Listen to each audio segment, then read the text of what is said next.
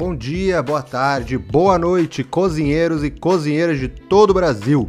Eu sou Felipe Martins e hoje está começando mais um Papo de Cozinha, o podcast do Cozinha de Resultados. Um projeto onde eu compartilho meus oito anos de experiência na área de gastronomia, levando conhecimento para você que é dono ou dona de um negócio, trabalha ou quer trabalhar nesse ramo. Toda semana você vai ouvir um papo com pessoas de diversas áreas para te trazer inspiração e novas referências. Hoje eu vou conversar com o Pedro Chavedar. Ele é jornalista, podcaster e fotógrafo. Especializado em branding, já atuou em grandes agências como a DM9, chegou a fundar a própria Mogi das Cruzes e atualmente se dedica ao fotojornalismo, cobrindo os principais acontecimentos políticos e sociais do Brasil, como grandes manifestações, posses presidenciais e a luta contra a Covid. Bora lá pro episódio?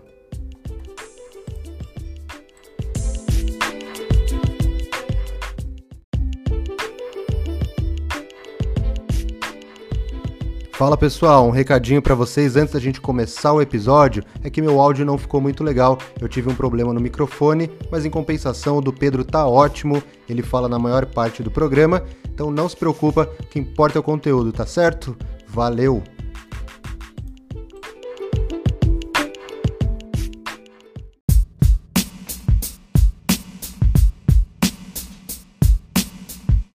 Beleza, Pedrão? Como você tá, cara? Tô bem, mano. Bem, tudo certo. Bem, ninguém nunca tá, né? Com essa atual é, pandemia aí, mas estamos tocando a vida. E, cara, obrigado, obrigado pelo convite aí, obrigado pela parceria de sempre. E é isso, tamo aí, vamos bater esse papo legal aí. Cara, fiquei feliz pra caramba de você ter aceitado. Você é o meu segundo convidado.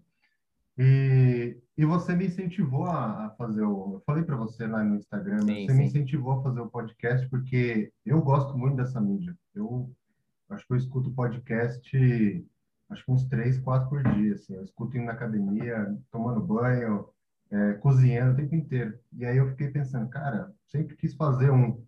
E eu acho legal, né, cara? Qual melhor justificativa você está trabalhando e está conversando, é, conhecendo cara, eu, coisa nova?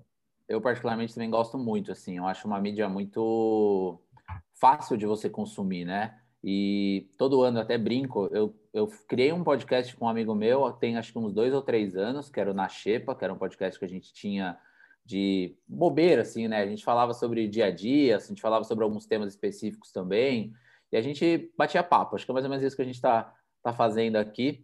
E a gente criou lá no começo, fazia uns dois anos isso, acho que nós estamos em 2021, é, acho que foi 2018 mais ou menos que a gente criou, e ainda era uma, uma terra sem lei aqui, principalmente na nossa região, assim, né?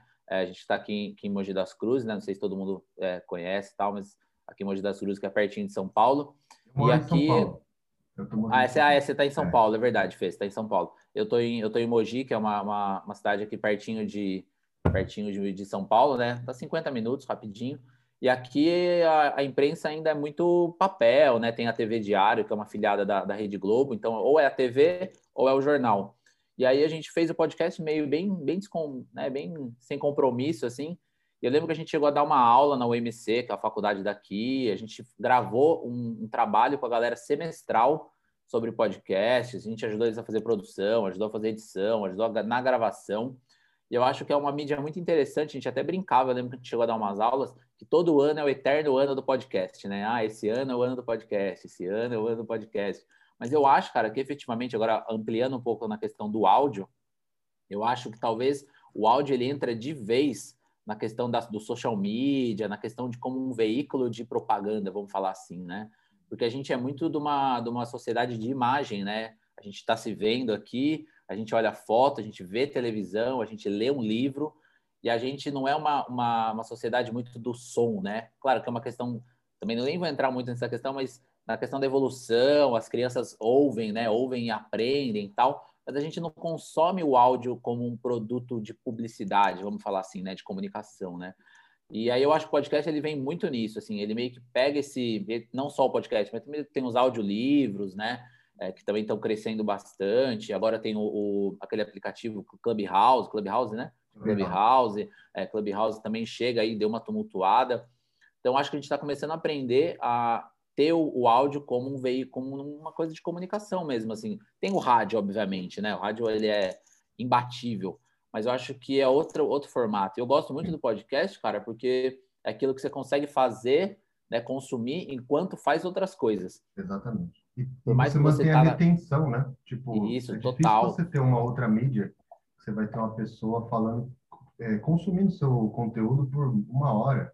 Você pegar, às Sim. vezes tem podcast duas, três horas. Eu já ouvi podcast de três horas. Sim. Tem um, cara, que às vezes eu ouço, assim, que é o Xadrez Verbal, que fala sobre política internacional, e eles ficam lá, sei lá, acho que duas, três, quatro horas tem podcasts, né? Tem a questão da retenção, que eu acho que é muito importante. A gente tem essas questões da segunda, terceira tela, né? Que você fica na TV, mas você fica olhando o Twitter, né?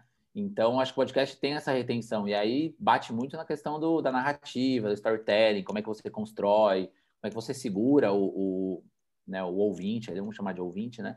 como é que você segura ali o ouvinte. Eu acho que é uma mídia, cara, que ela tende, e os números já mostram isso, né? Os números mostram que a tendência é aumentar cada vez mais. E quando um grupo, por exemplo, como, como a Globo, como o New York Times, a Globo agora que fez, né, acho que fund, meio que fundiu com o B9, né, do, do Mamilos, do, da Juva Lauer e do, do Merigo. Eu vi. Acho que é, tinham comprado. É, eu acho que, acho que foi, acho que foi. Eu não sei exatamente se foi uma fusão, uma compra, mas teve essa, vamos chamar de parceria, vai? Uhum. Teve essa união aí. E, pô, quando uma Rede Globo, né, um dos maiores grupos de comunicação do mundo, sem dúvida, olha para o B9, que é pioneiro na, no, na compra e no consumo né, de podcasts, é porque a gente tem que ficar de olho, né? A gente que uhum. trabalha com comunicação, entende comunicação, a gente não pode deixar passar.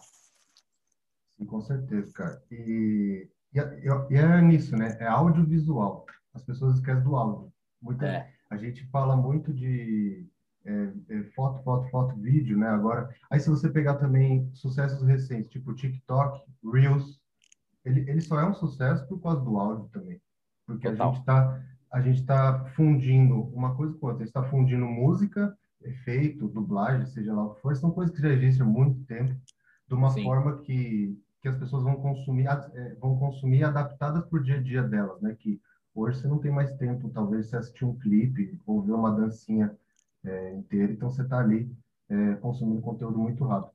Mas eu acho que tem duas coisas você aí. Você usa TikTok, Pedro? Cara, eu não uso, eu não uso. É, eu, eu tô lá, vejo tal. Eu tenho até um amigo que trabalha lá, trabalha na, ah, é? na parte de, é, de relacionamento Pô, com, com, é, com, como é que chama? Criadores, né? Vamos chamar de uhum. criadores também ele trabalha com relacionamento com essa galera na América Latina tal, então ele sempre manda as coisas pra gente.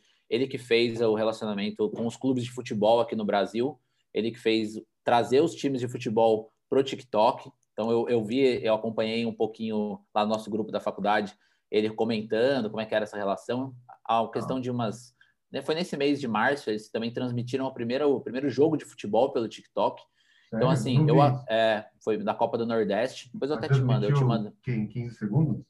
Então, cara, eu confesso para você que eu, não, que eu não entendi muito, mas pero, meio que foi uma, meio uma live com algumas interações. Aí o cara acho que fazia um gol, né, tipo, tinha tipo um totem, assim, um espaço que ele podia ir lá. Tem que fazer essas dancinhas de jogador e tal. E aí tinha uma interação ali. Preciso até entender direito como é que foi isso. Mas eu não, não, não, não, não pratico, vamos dizer assim, mas eu tô lá, invariavelmente eu dou uma olhada, tal. Acho que é importante também para a gente, né, que mexe com comunicação uhum. e a gente não pode deixar de lado esse público, né? E só queria completar quando você fala do audiovisual, acho que tem muito uma questão cultural e da sociedade, né? Porque a gente tipo áudio, a gente limita muito a música, a música mesmo, né? Então, é baixo, guitarra, bateria, né? Música, grupo de música. E o rádio, eu acho que ele entra muito numa questão mais jornalística, assim, as pessoas, quando a gente fala de rádio, a gente não pensa no áudio em si, né? A gente pensa numa, né, numa estrutura, e, e o áudio meio que, eu tenho essa sensação que é só um, é só um plus ali, um acessório, assim, vamos dizer assim. Sim. E aí, quando você pega essas coisas efetivamente de áudio, e aí você pega o desenvolvimento, então, por exemplo, você pega alguns podcasts aí, por exemplo, como o Retrato Narrado, da Carol Pires. Excelente. próprio excelente, maravilhoso. um dos melhores que eu ouvi no, no Melhores. Passado. E ela é incrível, assim, eu acompanho o trabalho dela, ela é incrível. O próprio Projeto Humanos, né, do, do, do Ivan Mizuki, Mizuki lá, Mizanzuki, que vai virar até série e tal. Então, é, quando você pega isso, ali é áudio, áudio mesmo, né? Áudio na sua essência, edição, roteiro, as coisas é, você já ouviu é. aquele Escriba Café? Não, nunca ouvi esse. Depois você procura esse. O cara conta histórias, histórias reais mesmo de, de como fala, é, história de igual que a gente aprende na escola, assim. Sim, Pô, sim, sim. E ele conta, tipo, eu lembro de um episódio agora que ele fala assim, a mansão, a mansão Winchester, aquela, aquela história daquela mansão lá que tinha não sei quantos mil quartos. Sim, sim. Meu, o cara conta e ele vai pondo, tipo, é, efeitos sonoros. Parece uma radionovela do, do, dos anos 40, isso é muito louco. Depois isso é incrível, né? Isso é incrível. Não, vou anotar aqui. Isso é incrível. Quando você, a, você falou da radionovela, e, e é o começo, né? O começo de, de tudo lá atrás, a galera ficava parada nas casas ouvindo uma radionovela, e é o que a gente faz hoje. O Projeto Humanos é isso, a Carol Pires com o, o retrato narrado é isso. Esse aí, pelo que você está me falando, é mais ou menos isso também. Tem um que eu gosto também, que é de uma menina que eu trabalhei com ela em São Paulo, chama Mil e Um Crimes. Mil e Um Crimes. E eles contam histórias de serial killers, assim, né? De, de assassinos em série. E assim, com aqueles detalhes, com as coisas que acontecem. E aí, isso é muito interessante porque a gente está sempre acostumado a ver isso como impresso nos livros ou em fotos. E aí o áudio ele te bota para caracas, como é que é, como é que é a cara, como é que foi isso, você fica imaginando. E aí tem a questão da narrativa, storytelling, edição, né? Eu acho que o, o podcast, cara, é, é, muito importante. A gente pode ter essa, esse diálogo aqui durante 80 horas.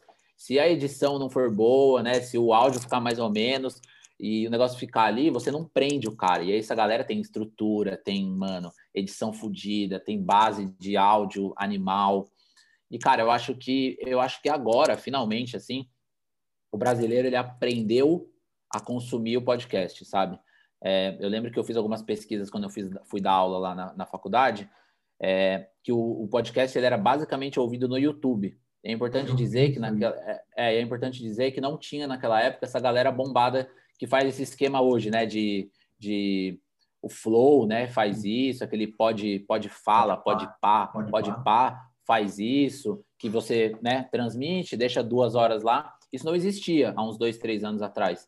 E aí eu cheguei, eu, eu dei uma pesquisada e não cheguei a uma, nenhuma conclusão. Mas o que eu entendi é que o movimento do funk, principalmente no norte e no nordeste, eles botavam sets, aquelas coisas que a gente chama de DJ set aqui no sul, no sudeste, uma hora, uma hora e quinze ali do set do DJ, Lá no norte e no nordeste, o, o brega funk, principalmente o brega funk, eles chamam de podcast. Então, por exemplo, podcast DJ 7 MC Nego Abusado.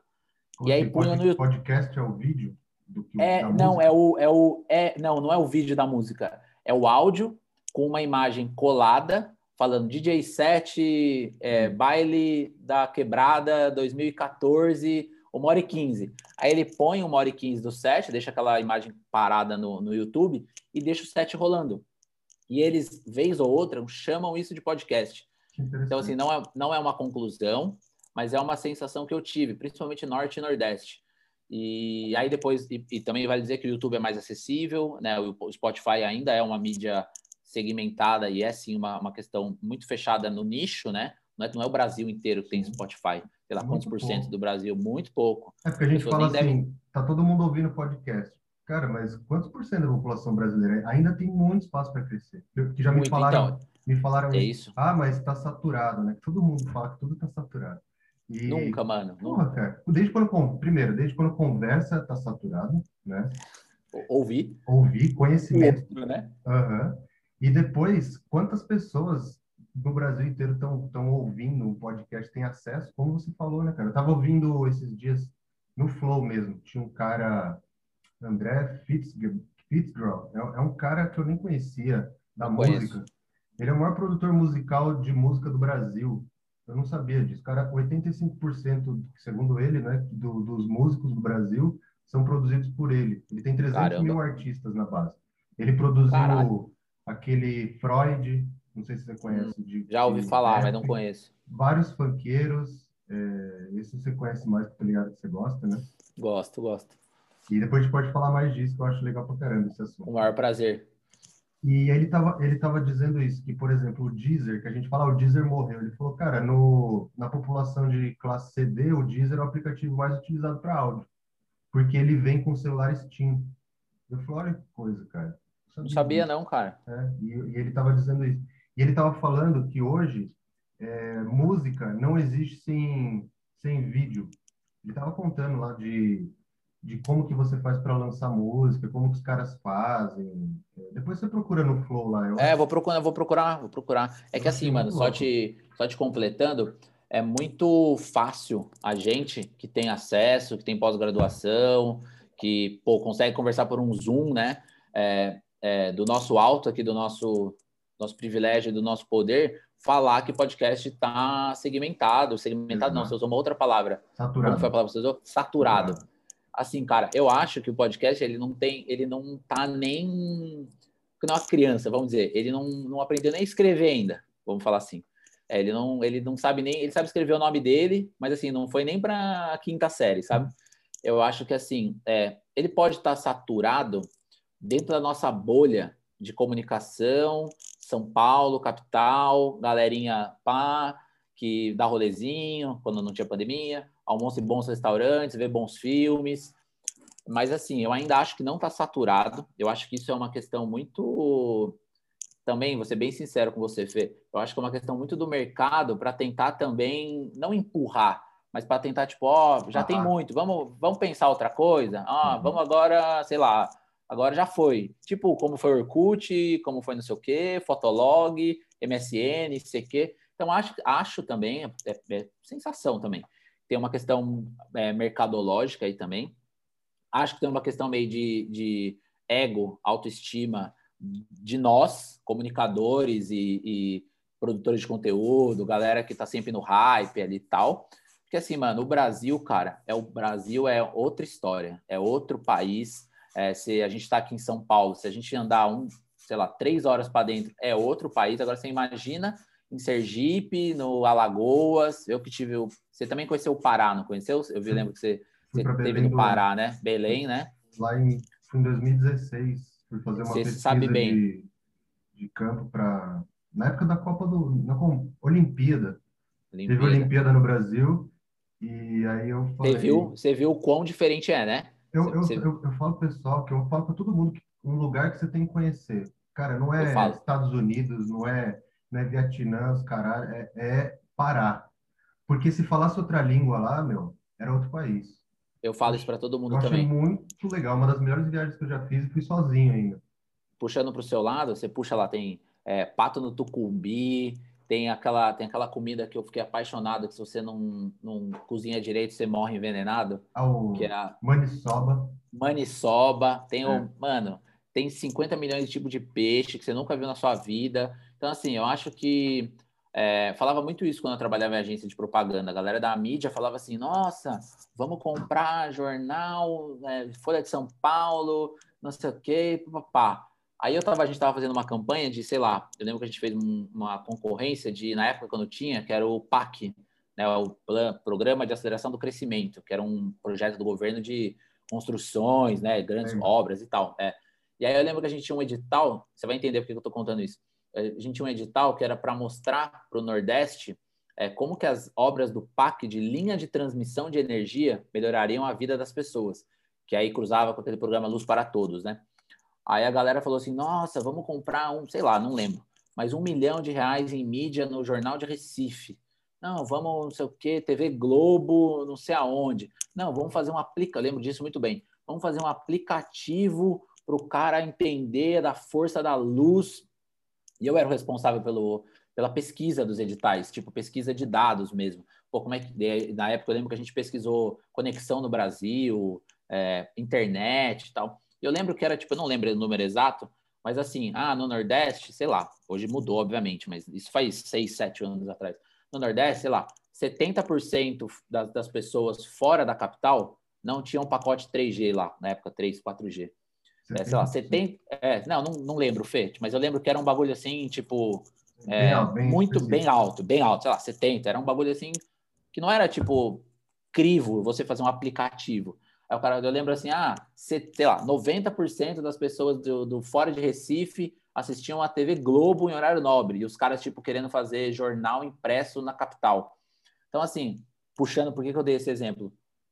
A gente precisa conhecer a realidade, né? É, puxando para a nossa área de comunicação, a gente precisa conhecer a realidade do nosso, do nosso público, a gente precisa entender a realidade do nosso produto. Por exemplo, se eu estou falando de programa de luz para todos no interior do Nordeste, Mano, não é aplicativo que vai fazer isso, entendeu? É o carro do som. E eu lembro que um criativo ele falou assim, mano, vamos fazer um jingle e contratar carro de som para rodar nas cidades do interior do Nordeste. Os caras falaram, não, não, vamos fazer uma realidade aumentada. E, tipo assim, mano, o cara falou assim, você não tem nem água, você quer, tipo, fazer... Quer fazer... Então, assim, é, quando a gente fala que o podcast ele tá saturado, saturado para quem? Tipo, por exemplo, a minha mãe. Minha mãe, ela tá ouvindo meu, meus podcasts, tipo, agora. Ela não tinha. Eu fui meu eu. Pai, meu pai também. É, desculpa, eu, eu, eu... Oh, oh, desculpa te cortar, Pedrão. Não, imagina. É, é, meu pai e meu sogro fizeram essa pergunta para mim essa semana. O meu pai, ele estava ouvindo podcast, ouvindo, que eu comecei, ele gosta muito do Primo Rico. E ele estava uhum. ouvindo, e ele, aí ele perguntou para mim essa semana, ô Felipe, mas desculpa perguntar, mas o que, que é um podcast? Eu falei, pai, você está ouvindo? Ah, é isso o um podcast? Eu falei, é isso. Aí eu falei com meu sogro, ele fez a mesma pergunta para mim, que eu estava falando para ele é, sobre o flow, que, que ele ia gostar, porque a gente estava dizendo sobre o Nego Di, ele acha o Nego Di engraçado, mas tem que ouvir o Nego Di no flow. Aí ele, o que, que é um podcast? Aí eu mostrei para ele lá no, no YouTube, coloquei na casa dele, e falou, porra, que da hora, que legal, eu não sabia que, que isso era um podcast. Mas você viu que você foi no, você viu que você foi no YouTube, né? É, Talvez você mais já acessível. Exato. Uhum. Talvez você tipo pular um degrau e ir no Spotify, tipo, eu, eu fiz um pacote de, de aqueles planos família para o meu pai no Spotify, tem, sei lá, 15 dias. Pergunta se ele abriu o Spotify até agora. Tipo, não vai, entendeu? Claro, a gente está falando de outro público, enfim. Mas, por exemplo, meu pai é corintiano. Se o Corinthians fizesse um podcast com entrevistas de jogadores históricos, meu pai não ia querer ouvir? Então, assim, tem isso também, sabe? Até que ponto também as marcas entenderem o público. Cara, eu acho que assim, tem muito, muito, muito, muito. Para quem quer também, né? Tipo, se você quiser, é, se você quer explorar o interior do Nordeste, o Brasil real, é, uma periferia, tal, mano, é muito grande. E aí também entra a questão da inclusão digital, é, entra a questão da representatividade, diversidade, enfim. Mas assim, saturada, velho, eu acho que tá longe, acho que não aprendeu nem o nome ainda. Acho que tem muita coisa para aprender. Você me falou de agência, eu também trabalhei algum tempo em agência, trabalhei em agência grande. Você trabalhou na, foi na DPZ, né? Na DM9. DM9, quase lá. E eu trabalhei na Clique, na Clique Zobar e numas digital, outras né? digital e umas outras menores antes. E eu acho que isso que você falou é impressionante, cara, que a, a pessoa, os criativos, principalmente os mais altos aí, estão lá em cargo de alta gestão, pelo menos naquela época, é, eu acho que eles pensam muito mais em ego, é, do tipo, eu quero fazer uma parada que vai estourar e tudo, do que pensar no público, né? Ele está pensando primeiro em quê, em vez de para quem. Então, e isso na comunicação é, é, o primeiro passo que tem que pensar. E, e até de resolução de problema, por exemplo. Tipo, semana, faz umas duas semanas, eu estava querendo trazer algumas inovações para o meu serviço de delivery e, e, tipo, dar uma estudada mesmo, ver o que que, que que eu podia fazer, entender público, como que é embalar. Eu falei, cara, sabe o que eu vou fazer? Eu vou passar um dia de motoboy. E aí a galera falou, pô, você é louco, cara, você tá maluco. E eu nem sei pilotar, e eu tenho puta de um medo de moto, e eu fui eu na vi, eu vi você, falando. Fui vi. na garupa do, do, do motoboy. Mas cara, eu mas eu achei incrível. Aprendi achei incrível caramba, isso. Cara. Foi muito legal. Cara, eu lembro, eu lembro na DM9, eu, eu tomava, eu ficava parte numa, só fazer um preâmbulo para eu explicar. Eu ficava na parte de planejamento estratégico lá. Então, eu ficava de olho em informações reais. Então, por exemplo, ah, o que está dando no jornal, o que está dando na televisão, o que estão falando, quais são as pesquisas. Ficava de olho em índice do consumidor, ficava de olho em informação jornalística, porque eu sou jornalista, né? E aí eu pegava todas essas, essas informações, deglutia, tirava meus insights, como se fosse um BI offline, vamos dizer assim, sabe? É, eu pegava tudo que estava rolando no mundo, desde pesquisa de aprovação de governo até capa de jornal mesmo, então eu lia todos os jornais impressos, deglutia isso e disparava para quem eu tinha que disparar. É, eu lembro, cara, que eu, eu, tinha algumas amigas e algumas coisas eu fazia meio extraoficial para elas, assim. Então, tipo, eu tinha uma amiga minha, muito amiga minha, que tomava conta de McDonald's, por exemplo. Então, tipo, sempre quando tinha alguma coisa de fast food e tal, eu fazia para ela, enfim. E eu lembro que a gente teve uma época uma campanha de C&A, que foi aquela abusada, eu acho. Foi uma das primeiras campanhas que tocou um funk mais batido, assim, né? E eles tinham uma pegada bem hype, bem, bem descolado, que é muito o que o brega funk faz hoje. E aí, cara, eu lembro que a gente estava numa reunião de, de briefing, assim, com a tal criação, planejamento, tudo, e aí eu comecei a apresentar, ó, gente, consumo de moda, tal, tal, tal, não sei o quê, tal, tá assim, tá assado, o brasileiro tá de olho nisso, o brasileiro tá naquilo, consome, o brasileiro consome muita, muito moda, por incrível que pareça, o brasileiro consome bastante, tal, não sei o quê, papapá, papapá, Aí lá pelas tantas, o cara lá, não lembra, ele comentou alguma coisa, aí o diretor de criação perguntou para ele, cara, qual foi a última vez que você foi no Brás? Para quem não sabe, o Brás é um dos polos aqui de moda, têxtil, né? O Brás e o Bom Retiro ali, né? Falei assim, mano, qual foi a última vez que você foi na região do Brás e tal, não sei o quê. Eu lembro que o cara meio que, sabe, meio que fez pouco caso, assim. Aí eu fiquei pensando comigo, eu falei, mano, o cara é pica na criação, ele era pica, ele não era nem um estagiário, com todo respeito aos estagiários, mas ele também não era o dono da criação, mas ele tinha um cargo Aí ele, ah, não sei o quê, pá, não fui, não sei o quê, papai. Eu fiquei pensando comigo assim. Falei, mano, a C&A tava, tava num momento de... Ela é uma moda de fast fashion, mas ela tava numa questão mais tentando ser hype, que é o que ela se tornou hoje, né? Junto com a Yukon, essa galera. Falei, caralho, é, o cara vai fazer uma campanha de C&A, fast fashion, um público B... B menos ali, porque o A não vai comprar, o B ali também não, mas um C mais, né? Um C aspiracional.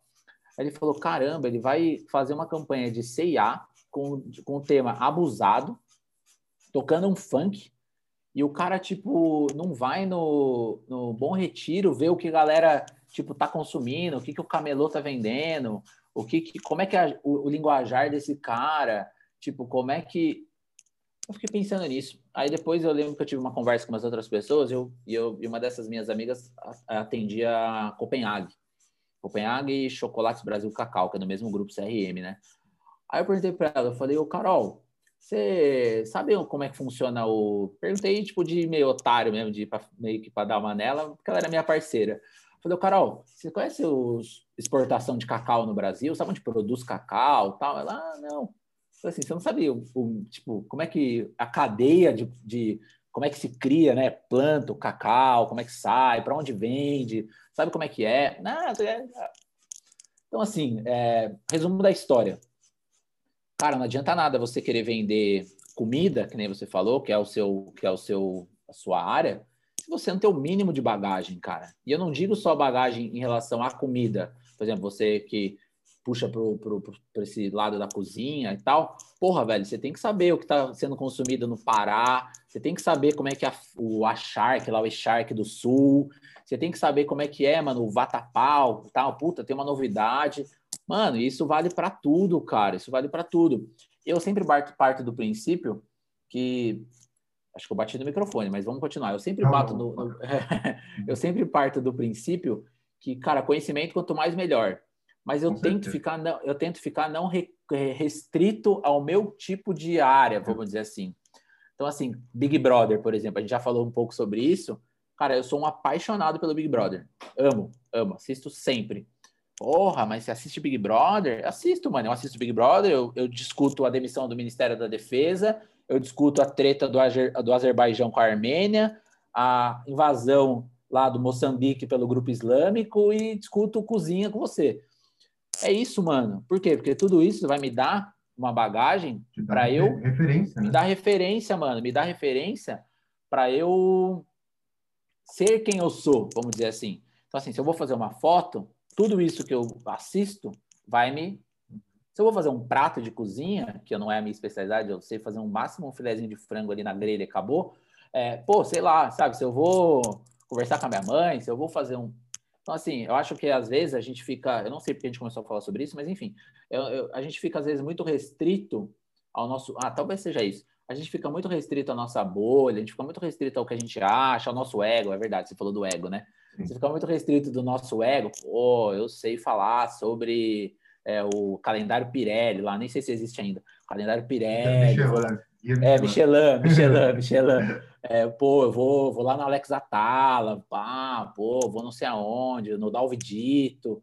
Porra, mano, mas você também tem que ir na Dona Carmen, aqui na, na Vila Oliveira, comer a feijoada da Dona Carmen. Você também tem que saber o que tá rolando lá na quebrada. Senão, mano, senão você cai nessa cilada. Você cai nessa cilada de querer fazer um aplicativo de 4G pro interior do Nordeste, mano. E aí, tipo, você tá fazendo pro seu ego, que é aquilo que é a sua pergunta inicial. Eu acho que, mano, o mundo da comunicação, tanto na parte de publicidade quanto na parte de jornalismo, é, a publicidade ela é, ela é feita para vender na sua essência. Mas os publicitários dentro do seu próprio ego, assim, lá no seu fundinho do seu coração, eles fazem as coisas, um, para ganhar prêmio, e dois, para os outros, um e dois, vamos chamar um e um. Um, um para os prêmios e 1.2 para o outro, cara. Faz para outra agência, faz para o amigo. O jornalismo é a mesma coisa que a minha área. A gente brinca em redação que a gente não escreve para o leitor, a gente escreve para o outro jornal, para o concorrente, para o amiguinho da baia do lado que você não gosta, que você conseguiu uma entrevista e ele não conseguiu. Então, assim, é, aí só para fechar esse meu raciocínio, eu estava ouvindo uma entrevista com a Andréa Sadi, esses dias, que é uma jornalista política, top, ela é incrível, junto com a Natuza Neri, que também é outra referência.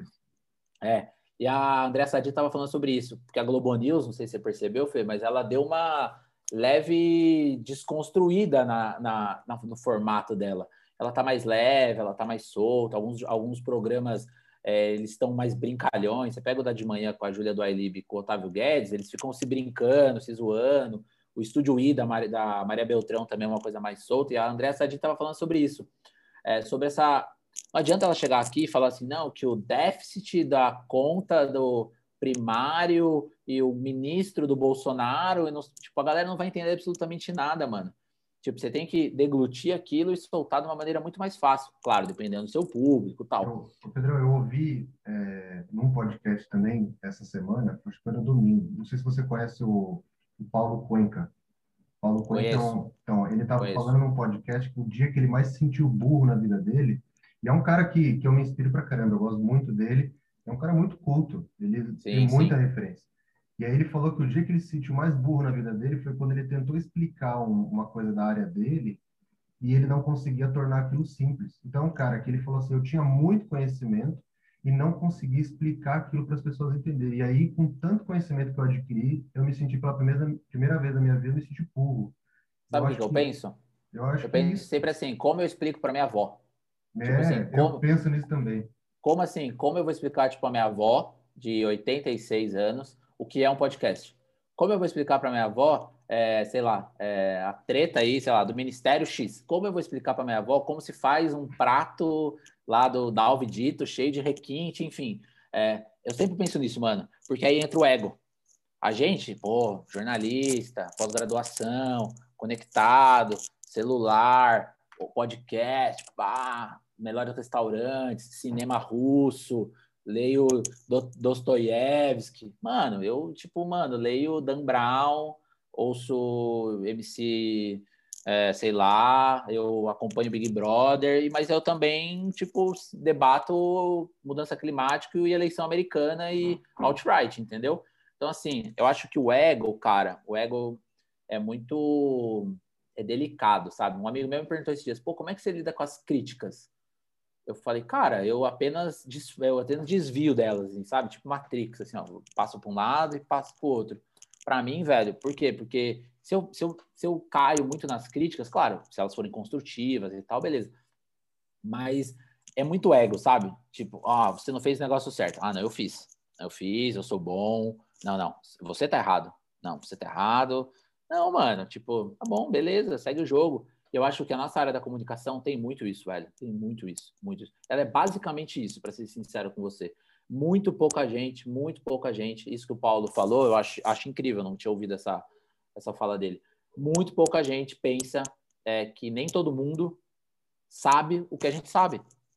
Tipo assim, as pessoas elas não são obrigadas a saber é, o que é um podcast, tá ligado? E o que você falou do seu pai do seu sogro, ele resume muito bem Tipo, eu não sei o que é um podcast, tá ligado? E aí entra o segundo ponto, tipo, por exemplo, as pessoas, algumas pessoas da gente têm vergonha de falar, ah, eu não sei.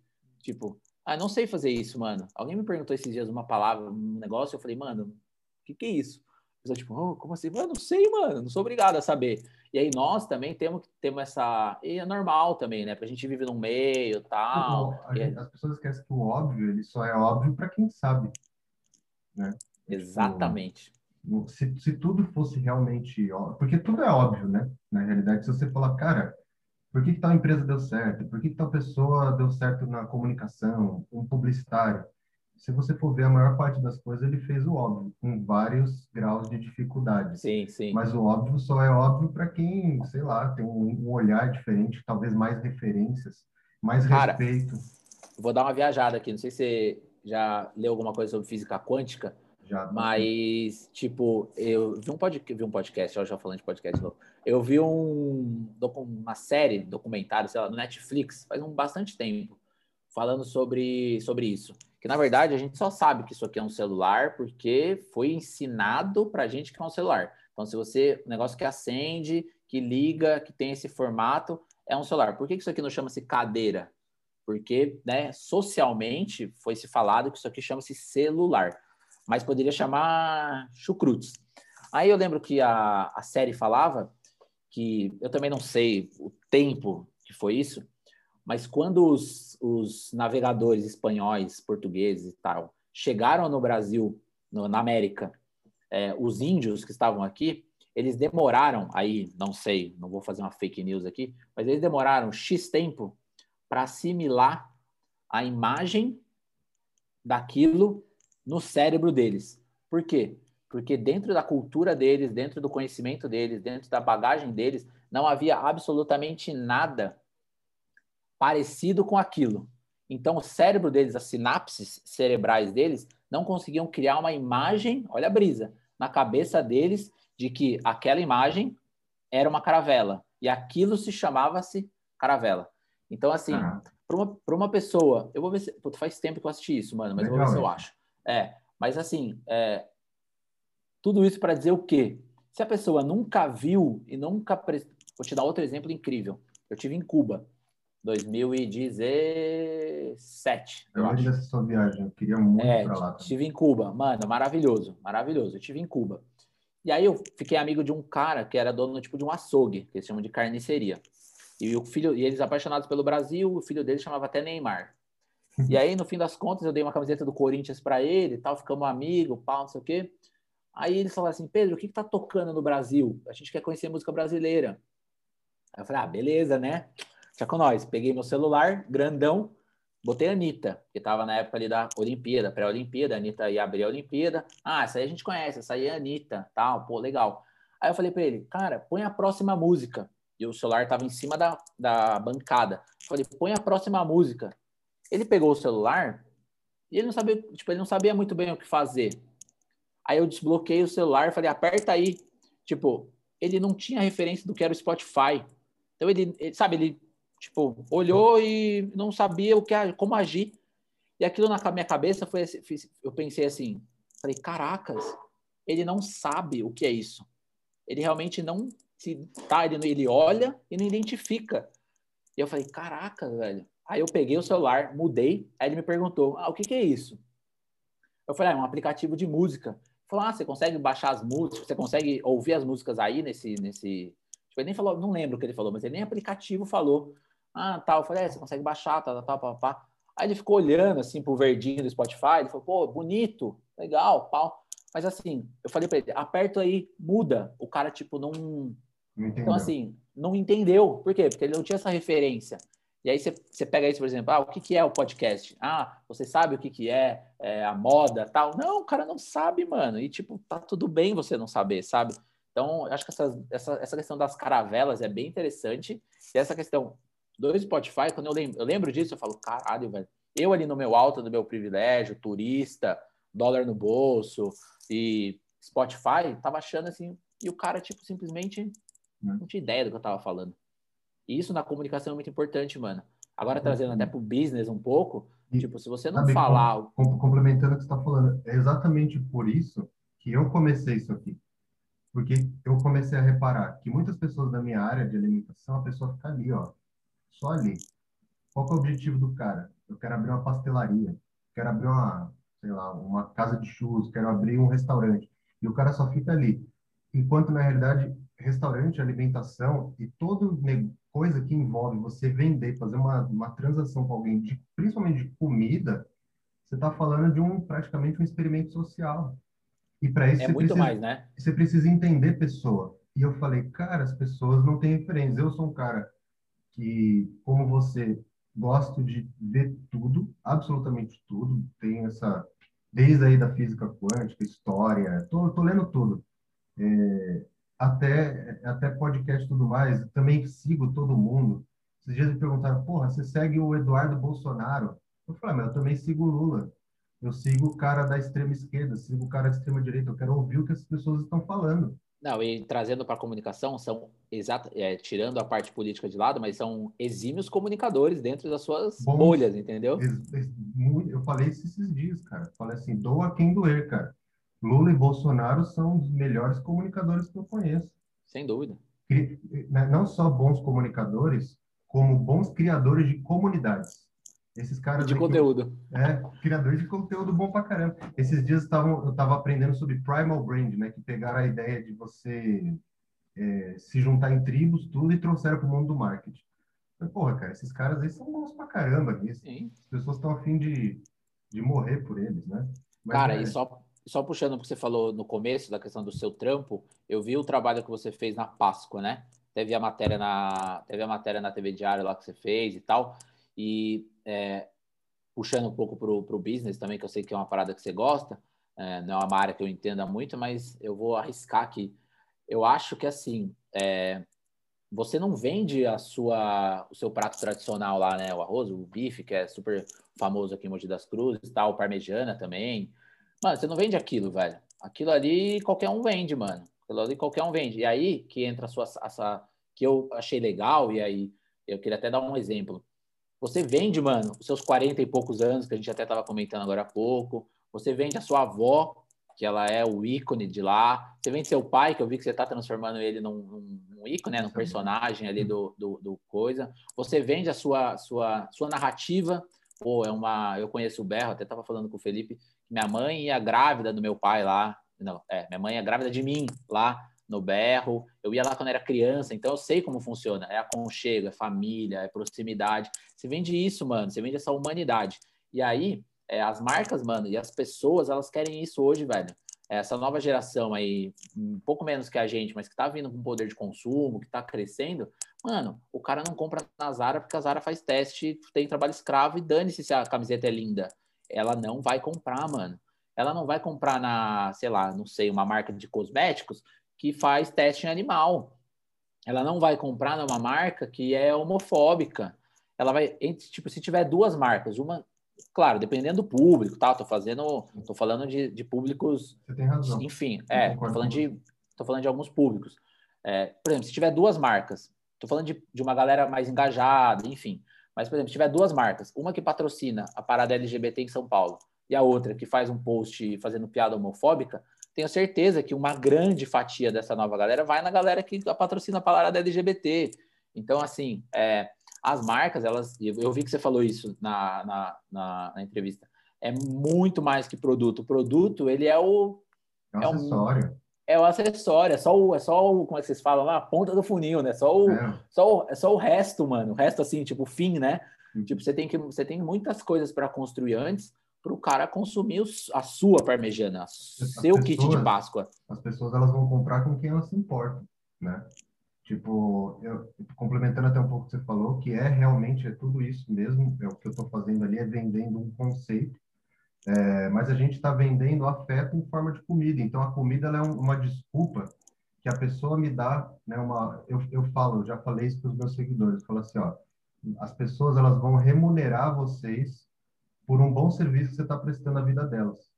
Então, tipo, é, o cara gosta muito do meu conteúdo, ele gosta muito da minha história, ele respeita muito a nossa narrativa, ele curte, ele se envolve e por acaso ele está com fome.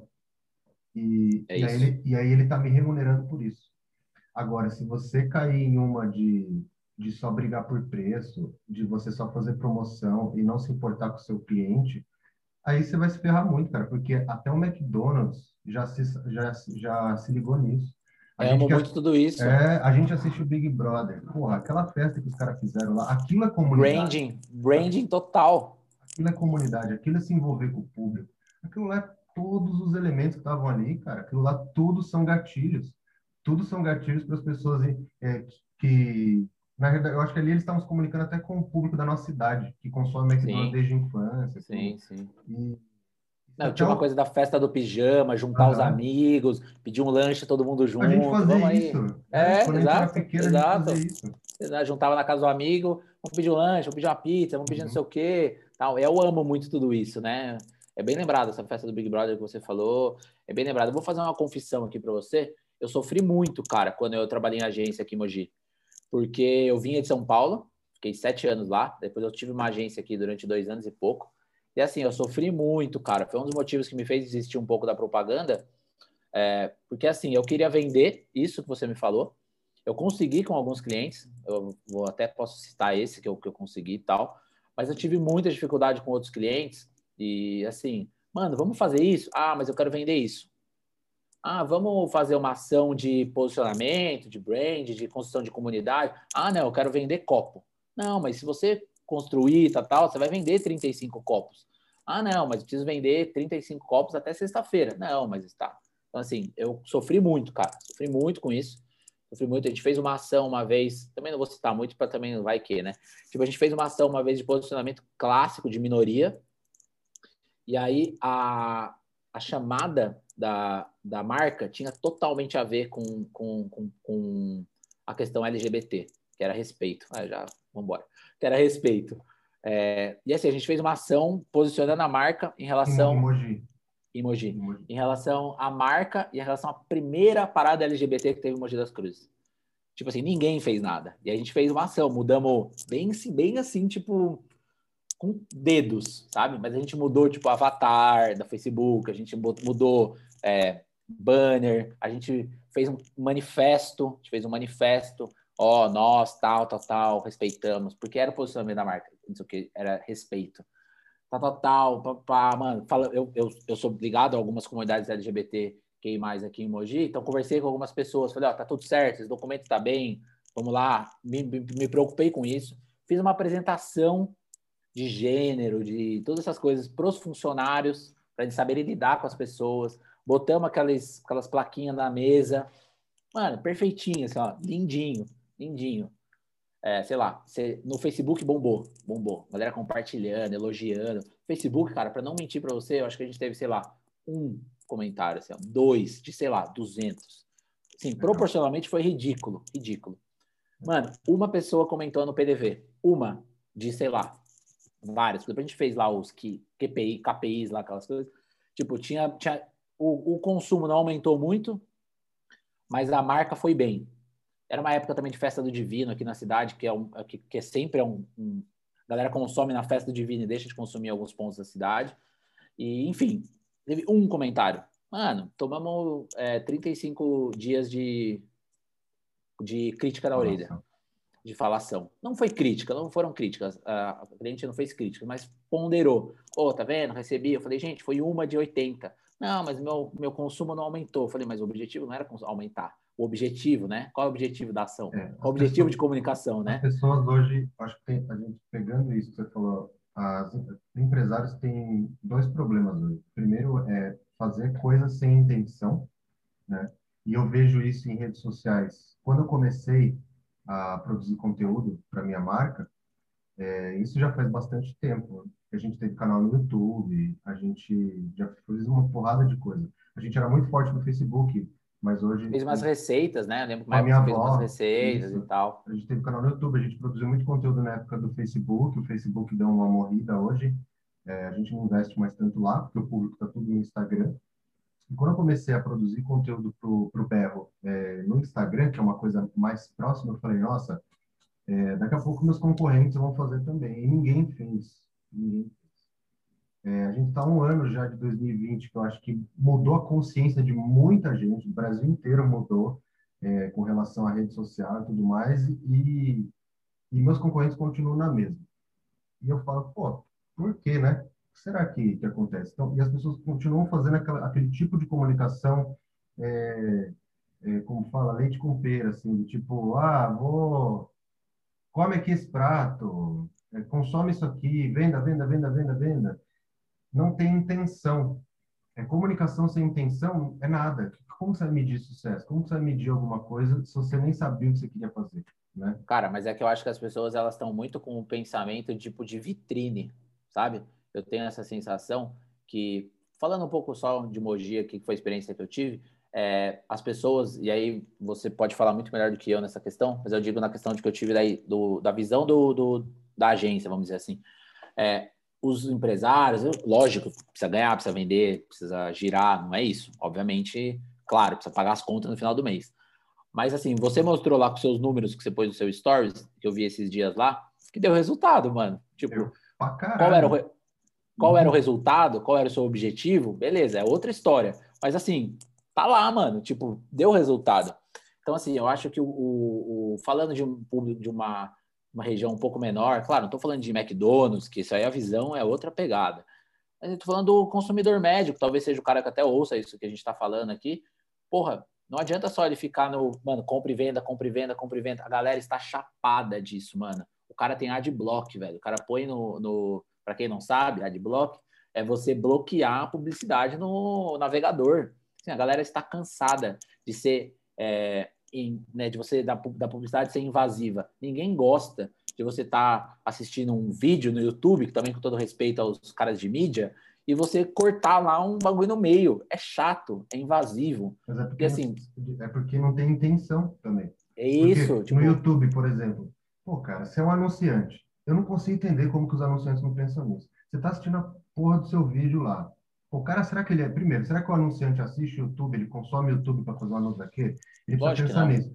Então, se você está consumindo um vídeo ali e corta no meio, você precisa pensar de uma forma de você criar uma narrativa de cinco segundos. Que encaixa, lógico. Tipo, lógico. será que os caras não pensaram nisso? Você vai fazer um anúncio antes do vídeo. Cara, conta uma boa história, talvez melhor do que o vídeo que o cara O vídeo em si, é. É, é, não é tão difícil assim. É, então, mas aí tem dois pontos, né? Eu até brinco com meu pai sempre isso, que eu, eu falo pro pai, eu falo, porra, pai, o Corinthians, que é o que eu gosto de futebol, não ganha dinheiro porque não quer, porque dá muito trabalho. Porque imagina, você gerir 30 milhões de torcedores tal.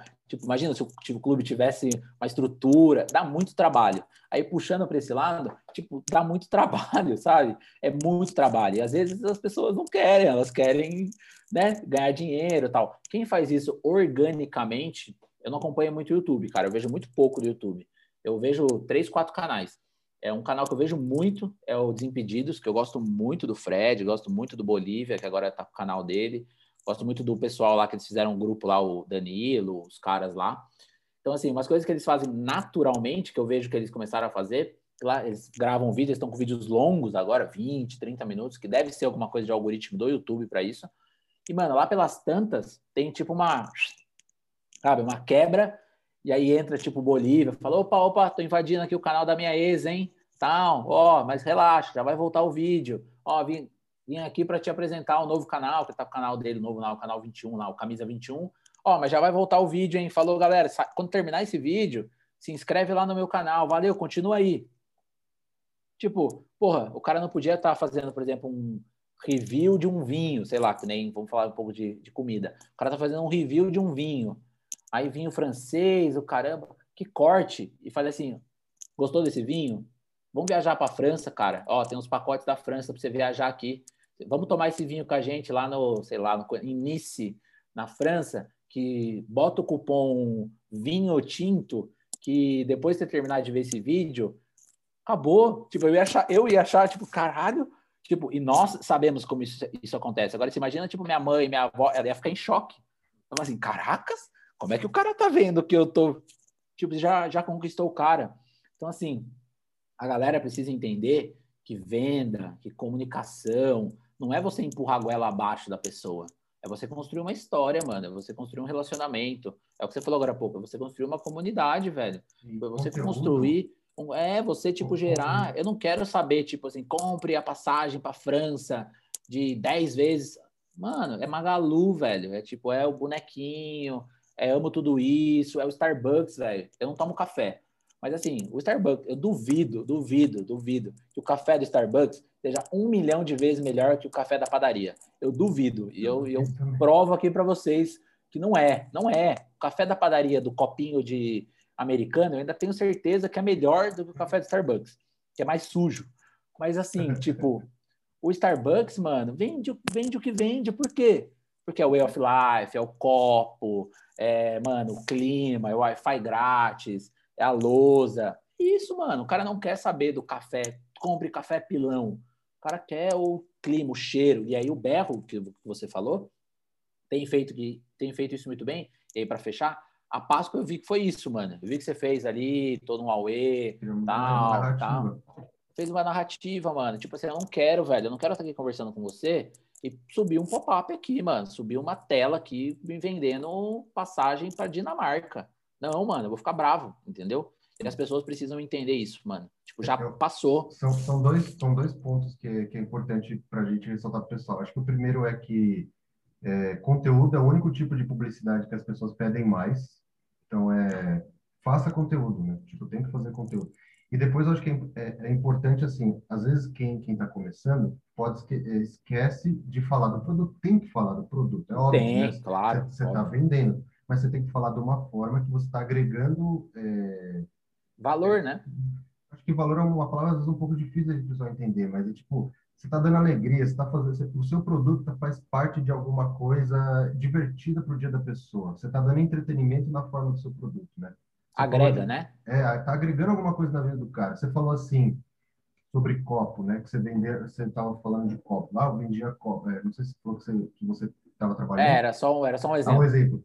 É. Então, cara, a pessoa ela vende copo e ela quer comprar um copo, ela não quer saber é, sobre o copo, ela quer saber o que fazer com ele. Então, poxa, é, se você tem uma, uma vidraçaria, sei lá, um isso, isso, é isso lá, né?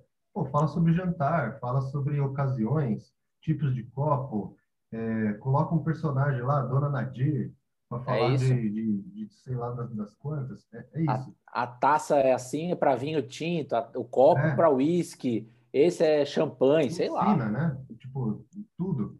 E é, é importante a gente aliar essa estratégia de você criar conteúdo com propaganda, com tráfego pago, né? Porque não sabe o que é tráfego pago, que é publicidade paga dentro do Facebook, Instagram, Google, o que você quiser. É importante fazer isso, mas você tem que dar contexto, senão você vai virar mais um lá. Eu lembro que tinha um professor na faculdade que ele falava assim para mim, ele, ele dava aula de branding, chamava Demid, Marcelo Demid, eu gostava muito dele. E um dia é, eu perguntei, pô, professor, dá certo isso aí mesmo? Tudo isso? Que ele ensinou lá sobre um monte de teorias, ele falou, olha, Felipe, é o seguinte, aqui é, no mundo, né, no mundo marketing, tudo é possível com um caminhão de dinheiro, um caminhão do Faustão lá cheio de dinheiro.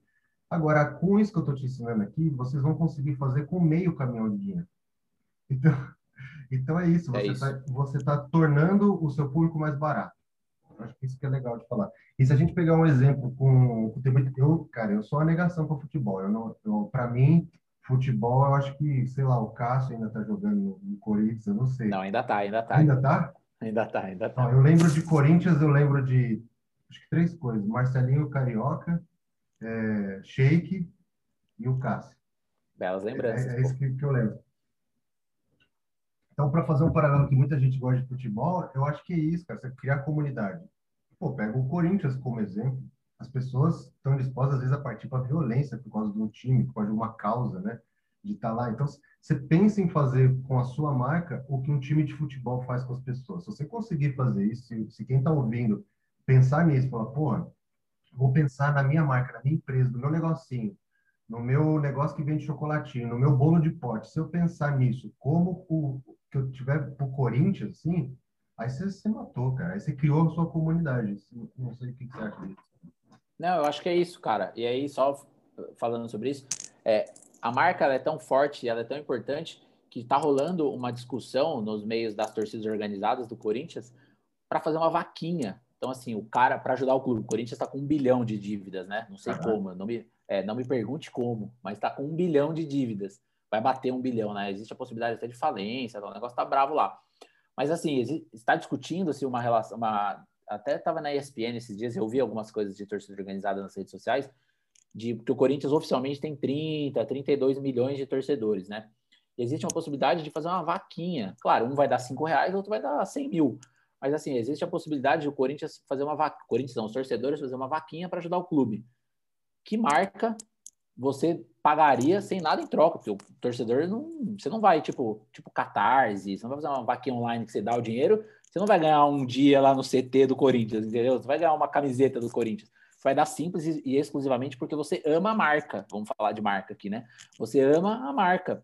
Então, assim, você. E eu acho que os pequenos, pensando nisso, a gente que cria essas coisas, a gente que tem as nossas marcas, a gente tem que ter essa coragem, vamos chamar de coragem também, né? Geralmente no Facebook, no Instagram da vida, aparece aqueles memes, né? Ah, apoie o seu amigo, é, curta um post, comente e tal. Mano, você tem que. Se você ficar esperando as coisas virem até você, bicho, já era. Você vai. Não vai vir, mano. Não vai vir. Eu sempre falo isso, que projeto na gaveta é projeto morto, entendeu? Tipo, é projeto na gaveta é. Cara, vai, entendeu? Faz. Eu, eu, eu gosto muito do movimento punk também.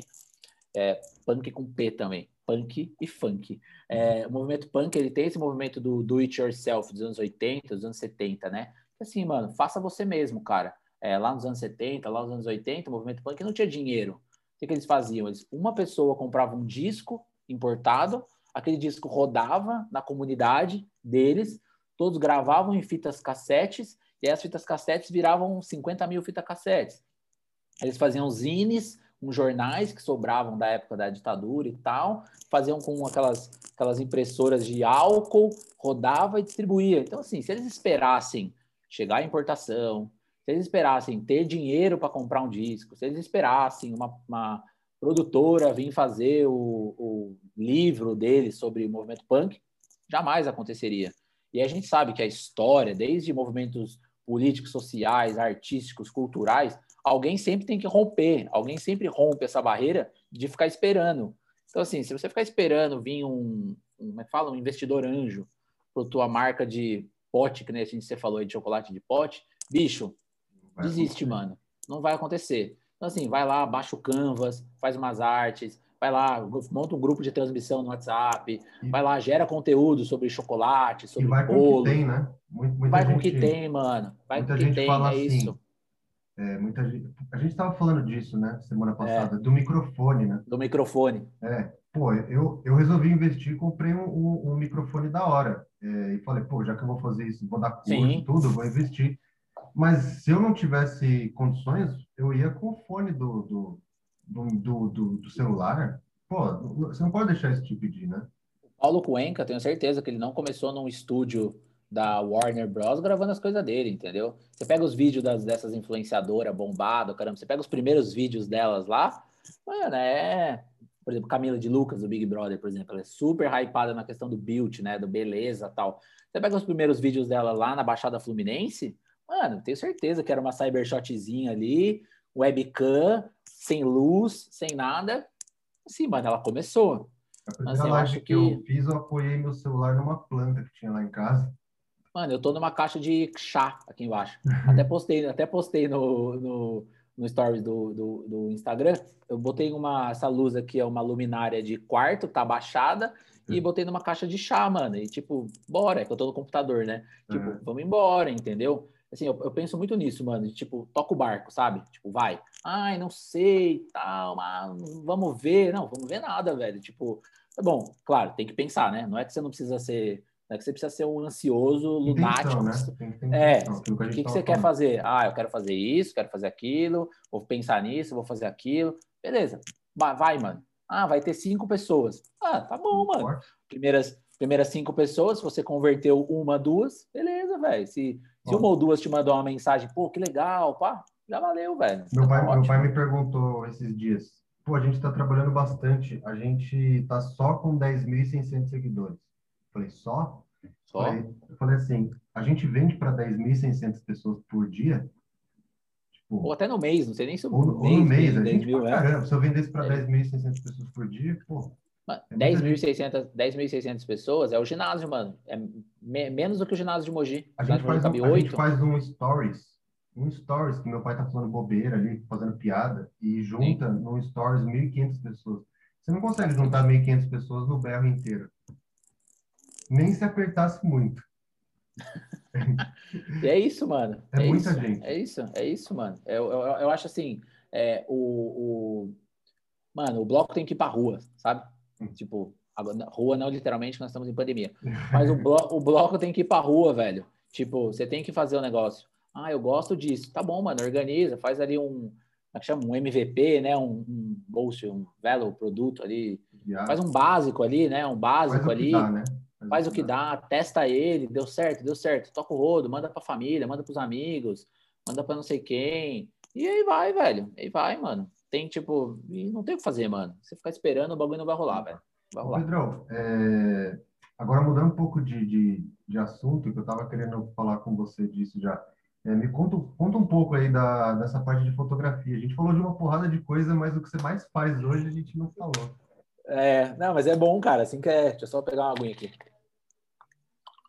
Cara, peraí, deixa eu só. Cara, eu comecei a fotografar em 2009, se eu não me engano. 2009, é, por ali, 2009, é, não. Eu comecei a fotografar em 2007, mais ou menos. 2007, Cybershotzinha, para quem não sabe, é uma câmera pratinha, assim, bem pequenininha que a gente tinha quando a gente tinha adolescente. Na época eu devia ter uns 18 anos, assim, mais ou menos. Eu não tenho essa história de, nossa, fotografia, sonhava quando era criança, meu, meu sonho dourado era ser fotógrafo. Então não tenho nada disso. Não tenho fotógrafo na minha família. Meu avô, por parte de mãe, ele sempre foi um aficionado por imagem, vamos falar assim. Então, festa da família, ele tirava foto, filmava tudo. Então, assim, sempre teve aquilo, assim, na, na minha família, mas meu sonho mesmo era ser jornalista escrito. Eu sempre sonhei em, em cobrir conflito humano, com guerra, essas coisas assim. Era uma parada que eu ainda desejo fazer. É alguma coisa mais humanitária, menos de conflito e mais humanitário, mas é algo que eu, que eu sempre foi, né, quis fazer. Bastante... É, fui. grandes manifestações. Sim, sim, sim, fui bastante, fui bastante. Vou até falar sobre elas. Aí meu sonho era, meu sonho era ser jornalista de texto, ponto. Aí eu entrei na, aí eu comecei a fotografar por não sei assim. Eu gostava muito do Homem-Aranha, ainda gosto bastante do Homem-Aranha, então questão das referências, né? Ah, tem que ter uma, uma referência maravilhosa e o estudioso de Harvard. Cara, minha referência na fotografia é Peter Parker, uhum. Homem-Aranha, e o Acerola, não, o Cidade de Deus, como é? esqueci o nome dele, o Acerola. Não, não. Buscapé. Buscapé. E o Buscapé, que era o fotógrafo da Cidade de Deus, que fotografou o bando do Zé Pequeno. Quando eu vi aquilo, em 2002, 2003, que saiu Cidade de Deus, eu devia ter 14 anos, 13 Mas são dois, são dois personagens que na fotografia tem um pouco a ver, né? Total. Estão sempre, eles estão sempre ali no, onde o pau tá comendo. E reflete muito é. o que eu faço, exatamente. E paralelo a isso, eu era muito fã de um desenho animado que era o Tintin, que é um desenho de um Hergé, que é um cartunista belga, Tintin era um jornalista que tinha um cachorro, que era o Milu, que saía pelo mundo atrás de problemas para decifrar. Então, cresci nisso. E aí vem a música. Eu sempre gostei muito de rock. Meu pai também sempre ouviu muito rock, movimento punk, heavy metal, essas coisas. E aí eu comecei a fotografar show de rock, underground. Uma lâmpada no palco e palco menos. Então, durante uns 4, 5 anos, eu percorri várias cidades daqui de São Paulo, fiz, fiz duas capas de, de CD, mas assim, ia fazendo.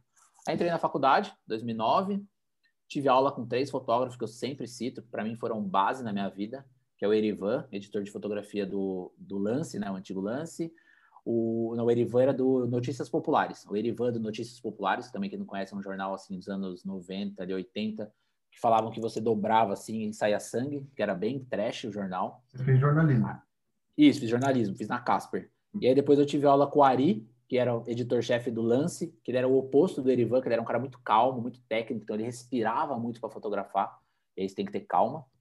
E aí eu culmino a minha, minha aula com a Simoneta, que é uma, uma italiana brasileira, ítalo-brasileira, é, especialista em, é, como é que eu posso dizer? Ela é muito a semiótica da fotografia, assim, ela tem uma pegada bem de interpretação, fotojornalismo clássico tal, e aí ela me moldou isso foi em 2010, 2011, aí eu me formo em 2012.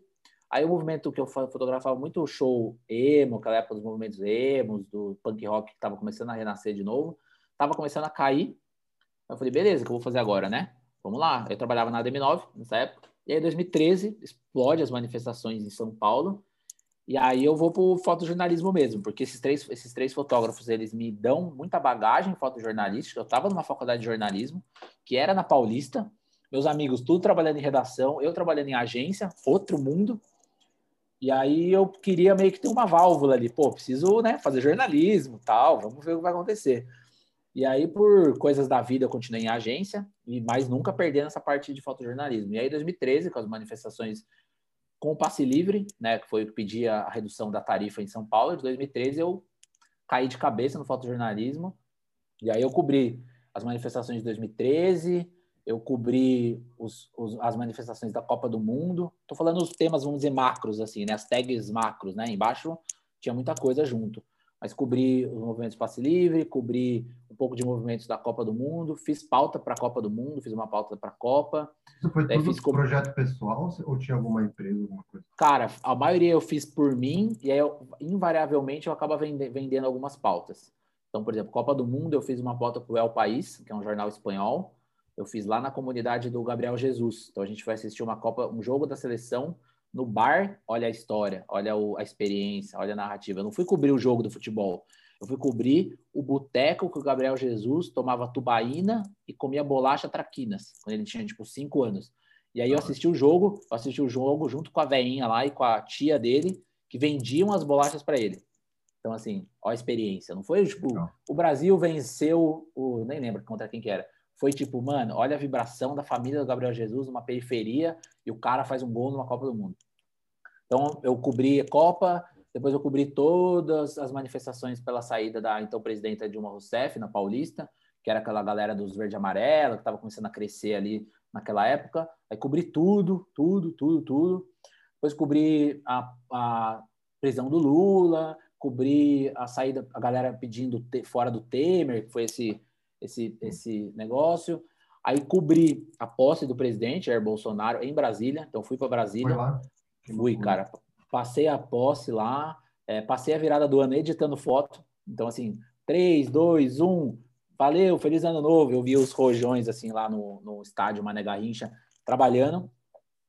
E aí depois cobri a Covid. Então, fotojornalismo eu tá faço. Ainda, tá fazendo. É, tô né? cobrindo, tô cobrindo ainda, tô cobrindo ainda. Essa semana eu vou ficar um pouco mais de boa, porque tive um caso recente de Covid na minha família. Então, essa semana, esses próximos 10 dias eu vou tentar ficar um pouquinho mais de boa.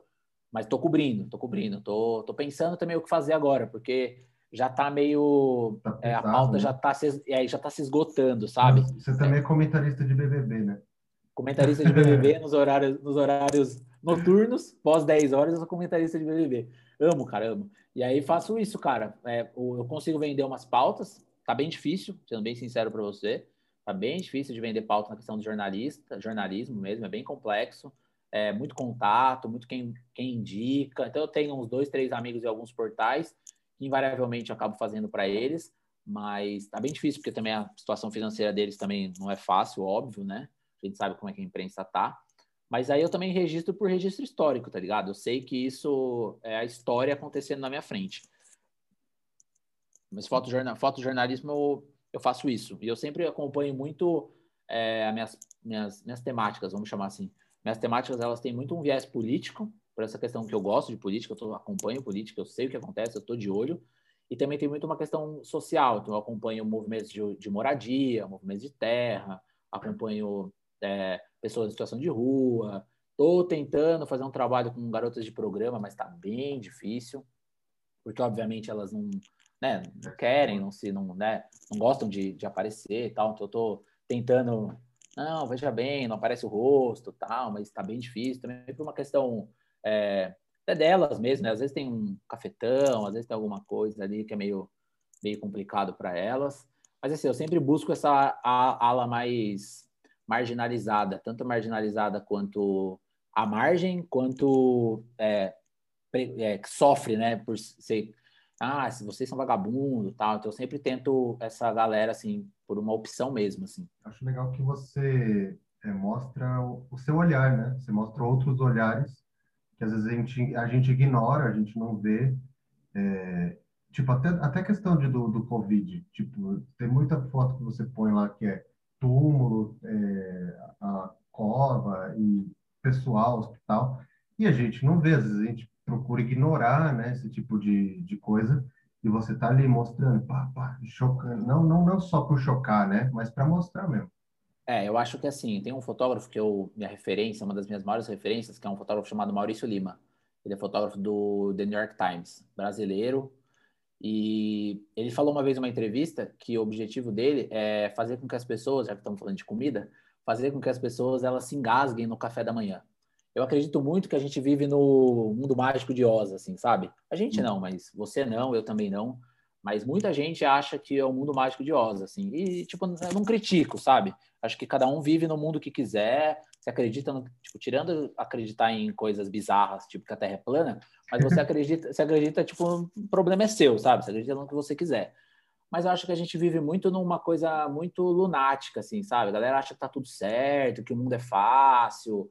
E, assim, talvez seja uma coisa até não sei, tô pensando alto aqui com você, mas talvez, tipo, o meu objetivo é fazer com que as pessoas meio que acordem um pouco, sabe? Tipo, rapaziada, é, você vai ficar fazendo, falando da Covid, que nem você falou, rapaziada, você vai ficar fazendo festa clandestina?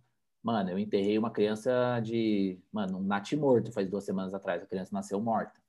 E aí? Pô, eu enterrei uma mulher grávida, de 29 anos, grávida de seis meses. E aí, mano? Tipo, ó, tá abrindo 65 covas. É isso aí? Tá tudo certo? É, eu tenho essa pegada fotográfica. A minha fotografia, ela é bem difícil, vamos dizer assim, entre aspas, dela ser consumida. Até coisas um pouquinho mais felizes, a minha mãe sempre fala isso. Nossa, mas é só tragédia. Você só põe tragédia. Ela tá até, deve estar tá até rindo ali na cozinha. É só tragédia, é só tragédia. O mundo é uma tragédia, sendo assim. Ultimamente, eu sou. Eu, ultimamente, tá ultimamente é, mano. Ultimamente é. Assim, eu sou um. Eu sou um. Os nossos ouvintes que me desculpem, mas eu sou um eterno pessimista, sabe, cara? Eu para eu ser otimista é difícil, assim, eu tento, eu juro que eu tento. É terapia, tal, eu tento. Mas talvez eu seja, eu, eu falo que eu não sou pessimista, eu falo que eu sou realista.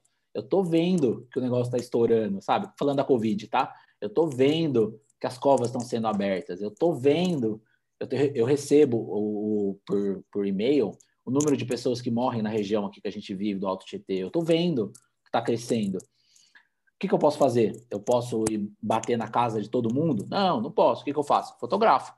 Então, assim, a minha, a minha fotografia, ela é muito mais um... Não quero chamar de arma. Ela é muito mais um instrumento, ela é muito mais um, uma ferramenta, vamos falar disso. É uma ferramenta de conscientização para as pessoas dar aquela sentida, sabe? É, o meu objetivo é esse, cara. O meu objetivo é esse. Seja, tipo, com a Covid, seja com, por exemplo, a posse do presidente, seja com as manifestações, seja com os retratos que eu faço da galera em situação de rua.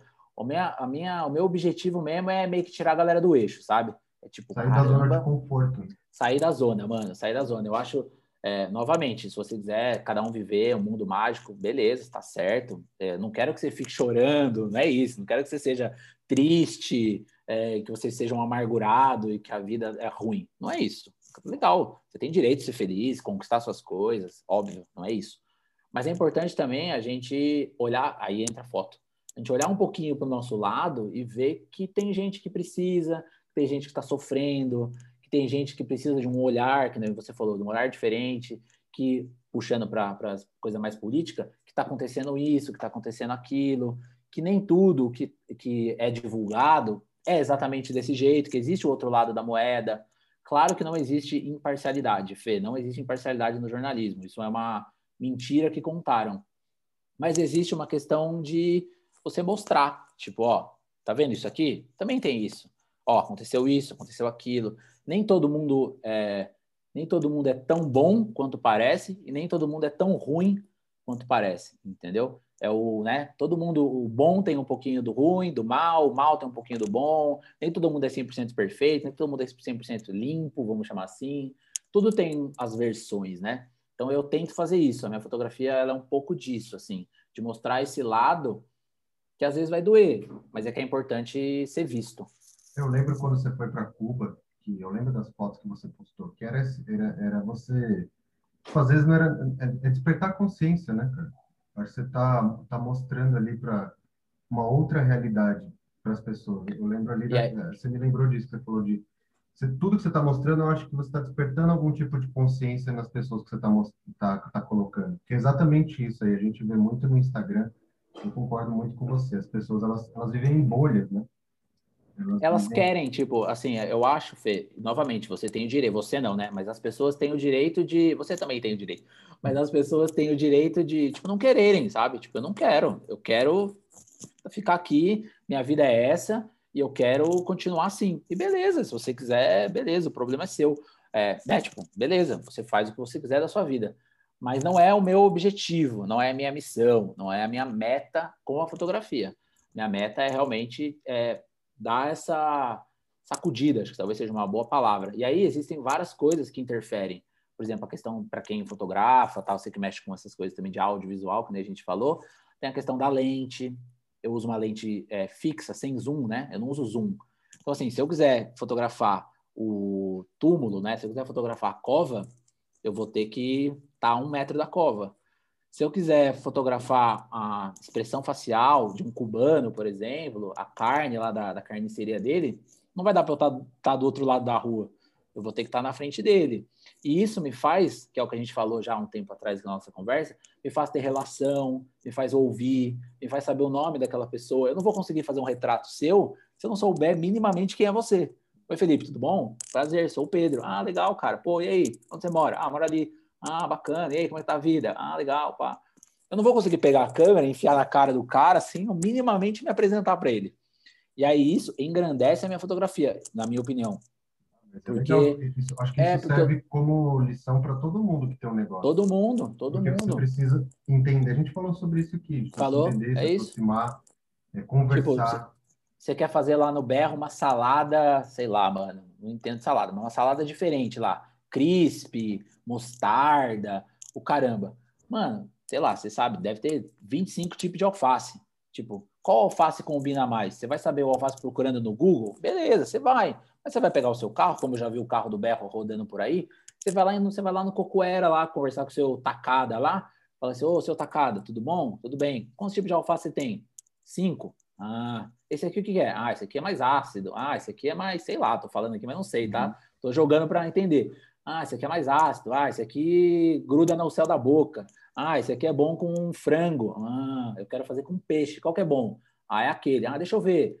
Na fotografia é a mesma coisa, mano. Tipo, oi, tudo bem? Como é que você tá? É isso, cara. Tipo, no geral, é você ter essa proximidade para você entender o, o seu negócio, para você entender o que você quer refletir e para você passar a mensagem que você quer. Eu acho que é, mas isso é uma escolha, né? Isso é uma, isso é uma decisão que eu tomei. Tipo, eu não quero fotografar de longe. Eu poderia comprar uma lente grande e ficar lá, assim, tum, tum. é uma opção. Ah, eu não quero conhecer da onde vem o cacau. Beleza, mano. Não tá errado. É só uma escolha que você fez. Se isso vai refletir ou não no seu produto final, se isso vai refletir ou não no, no gosto, vamos falar dessa, dessa salada que você vai fazer, se as pessoas vão consumir mais ou menos, porque assim, você acha que as pessoas consomem as minhas fotos? Tipo, na teoria, se você pegar o macro assim, Fê, elas não consomem muito as minhas fotos elas, tipo, se você vê os meus números de. Depois eu até te falo, te passo se você quiser. Mas, assim, tipo, se você vê os meus números de likes, de engajamento, não são altos. Porque as pessoas elas não querem.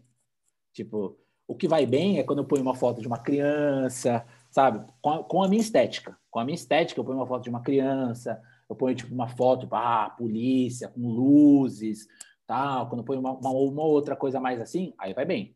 Mas quando é muito fora, do, fora da curva, quando eu ponho uma coisa que é efetivamente o que eu faço, elas ficam meio assim. As pessoas elas não querem, ainda mais no Instagram ainda, né? Tipo, ah, nossa, olha, Fernando de Noronha, ai, olha. Ali não é uma área para você se sentir mal, entendeu? Ali é uma área para você se sentir bem. E às vezes as pessoas elas não se engajam. E para mim tá tudo bem. Isso não me, isso não me, lembra que a gente falou do ego lá atrás? Isso não me afeta em absolutamente nada, porque eu só faço o que eu acredito, entendeu? Eu só faço, e aí isso é importante também. É, não adianta nada você acreditar que você tem que fazer é, filé de peixe com isca, isca de peixe, e aí, tipo assim, não, eu só vou fazer isca de peixe. E aí, tipo, você vai lá e fala assim, puta, mas eu vou fazer agora um filé mignon, e você não, não é a sua área. Uhum. Você é vegano, você é Hare Krishna, tipo, não é, não é você, entendeu? Então, assim, você tem que fazer o que você acredita. Se aquilo vai gerar um resultado, Tomara que gere. Também você não vai ficar batendo cabeça 25 anos, né? Mas assim, tipo, fazendo coisa que não dá certo, exatamente. Mas também é importante você acreditar no que você acredita, sabe? Porque fazer por fazer não vai ficar bom. Eu falava isso, eu tinha cliente que falava assim, não, eu vou fazer isso aqui. Ah, mas você gosta? Ah, mas vai, vai vender. Mano, o bagulho saia ruim, o, o pão tava zoado. Por quê? Porque é aquela groselha, né, velho? Tipo, por que, que o Berro tá há 45 anos aí? Porque, mano, você e seu pai né? são apaixonados, você e seu pai são apaixonados pelo negócio, sua avó é a fundadora do bagulho aí, dá para ver que tem, né, tem paixão, tem empatia, tem propósito, tem identidade. Mano, fazer por fazer, velho, você não vai sair do seu lugar, mano. Você, eu, todo mundo. Sabe? Ia ter consistência. Eu lembro que uma vez, quando eu era pequeno, eu perguntei pro meu pai, é, por que, que o berro dá certo? Acho que eu devia estar, tá, devia estar no colégio, no colegial. Aí ele falou assim, porque a gente faz a mesma coisa sempre, todos os dias, e bem feito. Porque se você fizer a mesma coisa todos os dias mal feito, você vai se dar mal, né? Pedro, Pensa comigo, só para terminar, só de fazer um comentário. Pensa comigo, McDonald's, por exemplo. Na sua essência, ah, não é nada demais. É um pão, um carne, um queijo. É gostoso, tal, tal, tal, beleza. Mas assim, os caras fazem isso há 140 anos, com um padrão de qualidade, beleza. Com uma marca que a gente falou de brand que vai lá em cima. Então, tipo, confiança. confiança, um posicionamento legal, tal. Mano, os caras vendem famoso carne de minhoca, os caras vendem há 60 anos, entendeu? Coca-Cola, velho. Coca-Cola você bota no, na pia, desentope a sua pia. E a galera é tipo Coca, tá? Nem lembro o slogan da Coca. Tipo Coca, o urso, é, Natal, é, Natal, urso, os caras, ah, Coca-Cola. É isso, mano. Coca-Cola e cocaína estão ali. Os caras, tipo, mercado de cocaína é gigantesco, mas é proibido. Então, assim, mas essa é uma outra discussão. Ai, cara, legal. Porra, foi legal pra caramba esse papo. É, curti pra... aprendi muito com você, curti muito, foi muito divertido. Por isso que eu achei, eu acho legal isso da gente deixar aberto e falando, você vê quanta coisa bacana surgiu aí. Te agradeço mesmo você ter aceitado, foi bem bacana.